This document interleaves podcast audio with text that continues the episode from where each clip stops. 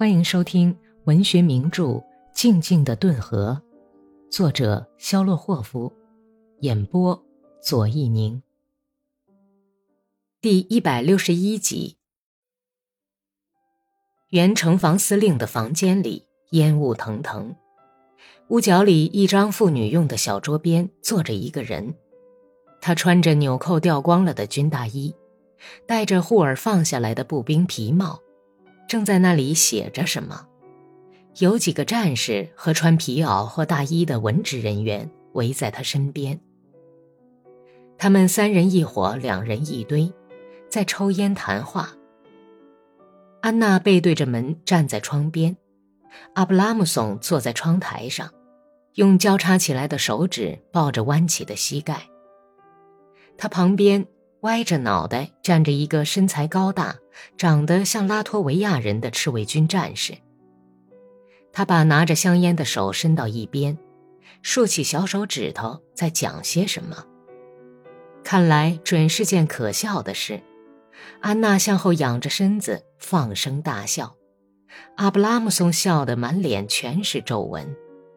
近处的人也都含笑在听这个战士讲。而他的大脸上，像用斧子砍出的每一根线条上，都流露着一种聪明、机智和略带凶狠的神情。本丘克把一只手放在安娜的肩膀上，说道：“你好啊，阿尼亚。”安娜回头一看，立刻满脸绯红，从脖子一直红到锁骨，眼睛里蹦出泪花。你从哪儿来，阿布拉姆松？你快看呢，他简直像一枚崭新的新银币。可是你还在为他担心呢。安娜低语道，她眼也不抬，无力控制自己的窘急心情，往门口退去。本丘克握了握阿布拉姆松热乎乎的手，跟他交谈了几句，觉得自己脸上挂着愚蠢、无限幸福的笑容。他没有回答阿布拉姆松提出的问题，就走到安娜面前去了。安娜已经镇定下来，由于有点不好意思，所以面带微怒地迎着本丘克说：“喂，再一次向你问好，你怎么样？身体好吗？你什么时候来的呀？是从辛切尔卡斯克来的吗？你这些日子在格鲁波夫的支队里吗？” 真是了不起！喂，怎么样啊？本丘克一面回答他的问题，一面用一眨也不眨的沉重的目光盯着他。而安娜回报的目光却因为受不了本丘克的逼视，滑到一旁。咱们到外面去走走吧，安娜提议说。阿布拉姆松唤住了他们俩。喂，你们很快就回来吗？本丘克同志，我有事情跟你谈。我们想请你做一件事情。我一个钟头以后回来。到了外面，安娜温柔的直瞅着本丘克的眼睛，惋惜的挥了一下手，说道：“伊利亚，伊利亚，你看我修的那个样子，真是太糟糕了，简直像个小姑娘。这这一是因为太突然。”二是由于咱们俩的暧昧关系，说实在的，咱们俩算是怎么回事呢？是情歌里的未婚夫与未婚妻吗？你知道吗？在卢甘斯克，阿布拉姆松有一回问我：“你跟本丘可同居了吧？”我断然否认了。然而他可是个善于观察的人，什么也休想瞒过他。他虽然什么也没有说。但是我从他的眼神里能看出，他并不相信。谈谈你自己的事吧，慢慢说好吗？哦，我们干得好极了，组织了一个支队，拥有二百一十一支枪。我们进行了大量的组织工作和政治工作。哎，这难道是三言两语能说清楚的吗？你来的这么突然，我简直还没有转过向来。哎，你在哪儿？你在哪儿过夜啊？安娜中断了谈话，问道：“在在一位同志家里。本丘克说了句谎话，立刻变得很不自然。其实这几夜他都是住在西维尔斯司令部的办公室里。你今天就搬到我们那儿去吧。你还记得我住的地方吗？就是你曾经送我回去的那个地方。我找得到，不过我一去会不会给你家添麻烦？你在说什么呀？你谁也不会麻烦，而且你根本就不该说这种话。傍晚，本丘克把自己的衣物装到一只宽大的军用袋里，来到郊外安娜住的那条小胡同。一位老太太在一座不大的砖木建筑的厢房门口迎接了他。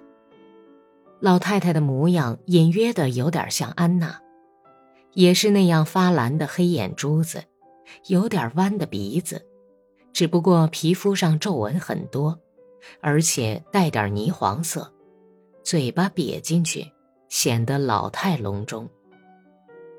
是您吗，本丘克？老太太问道。是我，请进吧。女儿已经对我谈过您了。他把本丘克领到一个小房间里去，告诉他往哪里放东西，用患风湿病的手指四下指了指，说道：“您就住在这儿吧，这张行军床就是为您准备的。”他说话带着很重的犹太人口音。家里除了他之外，还有一个小姑娘。也是个跟安娜一样瘦弱、浅蓝色眼睛的姑娘。没过多久，安娜回来了。她一进家门，气氛马上就变得热闹和活泼起来。没有人上咱们家来吗？本丘克没来过。母亲用犹太语回答她几句。安娜立即用坚定滑行的步子朝本丘克的房间门口走去。我可以进来吗？请，请进。本丘克从椅子上抬起身来，朝安娜走过去。喂，怎么样？你已经安置好了吗？安娜满意的含笑打量着本丘克，问道：“你吃了点东西吗？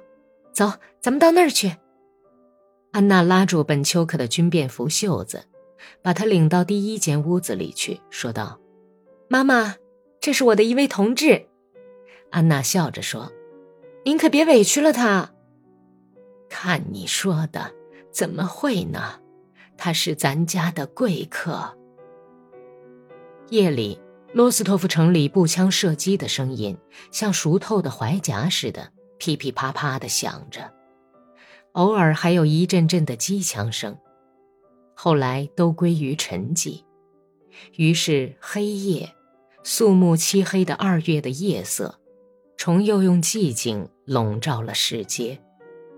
本丘克和安娜在他那间收拾得非常整齐的小屋子里坐了很久。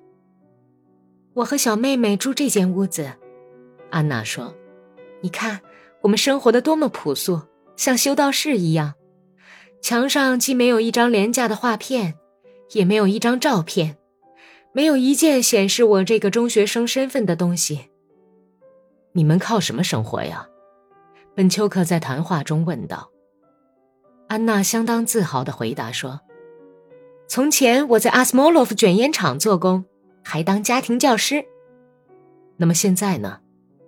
现在妈妈给人缝衣服，他们两个人花销不大。”本丘克把占领新切尔卡斯克的情况，在兹维列沃和卡明斯克附近的战斗情况详细的讲给安娜听。安娜谈了谈她在卢甘斯克和塔甘罗格工作的印象。十一点钟的时候，母亲房间的灯一灭，安娜就走了。本集播讲完毕，感谢收听。